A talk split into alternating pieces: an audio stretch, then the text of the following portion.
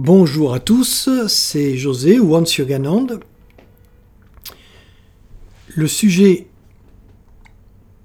d'aujourd'hui est, c'est aussi son titre, l'animateur de la voix. Avis à la population. À partir de maintenant, le guide de la voix sera désigné par le mot animateur. En effet, le mot gourou est très mal connoté en France, où il s'écrit souvent G-O-U-R-O-U, alors qu'en fait il s'écrit G-U-R-U, guru, et il se prononce gourou.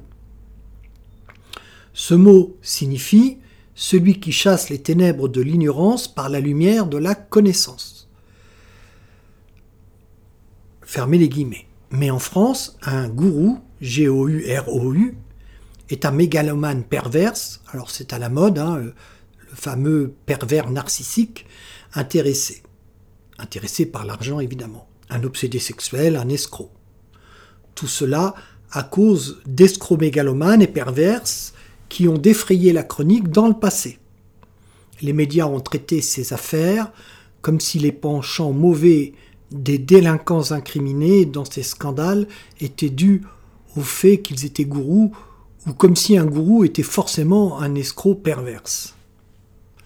En général, cette mauvaise réputation du gourou va avec celle de la secte, qui est synonyme de groupuscule manipulateur, alors qu'en vérité, la secte, partout ailleurs dans le monde, n'a pas cette connotation péjorative mais son sens véritable de groupe spirituel minoritaire dont les membres partagent la même pratique.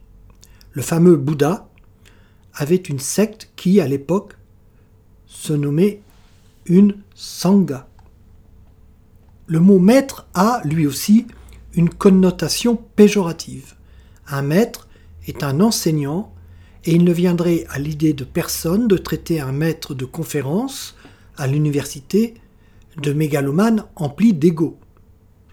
Un maître d'école a droit au plus grand respect et à la sympathie de tout le monde, ce qui n'est que justice.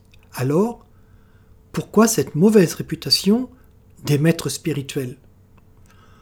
En vérité, ce ne sont que les maîtres spirituels vivants qui ont cette mauvaise réputation. Les maîtres spirituels morts et ou ascensionnés, alors ne me demandez pas ce que ça signifie, ne souffrent pas d'une telle réputation.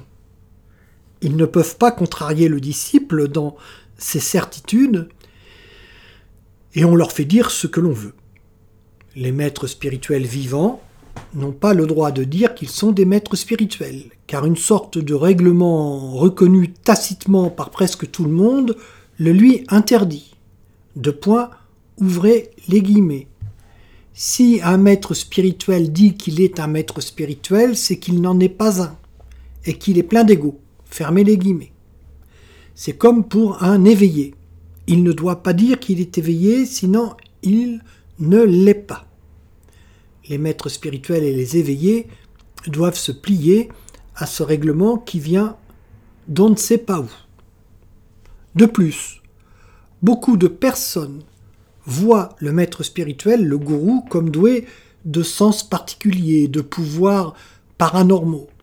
Aussi, un être humain contemporain qui est maître spirituel se voit suspecté de sous-entendre qu'il est doué de pouvoirs paranormaux.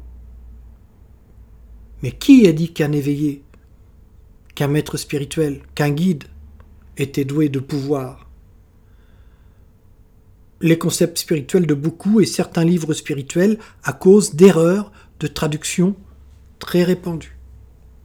Le mot guide fait encore un peu trop élitiste, prophétique, et il est d'un emploi difficile. Aussi, sur la voix, dorénavant, dans les textes et les satsangs publiés à partir d'aujourd'hui, il y aura un animateur, l'animateur de la voix ce qui ne change rien à rien, mais ce qui évitera des polémiques inutiles.